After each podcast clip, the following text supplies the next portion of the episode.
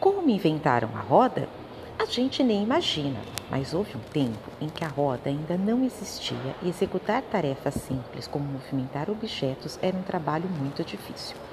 Ninguém sabe quem nem quando exatamente a roda surgiu, mas ela é considerada a máquina inventada pelo ser humano que mais possibilitou transformações no mundo. Pesquisadores acreditam que esse artefato tem quase seis milênios de história, pois foi encontrado pela primeira vez feito em uma placa de argila nas ruínas da antiga região da Mesopotâmia, onde hoje é o Iraque.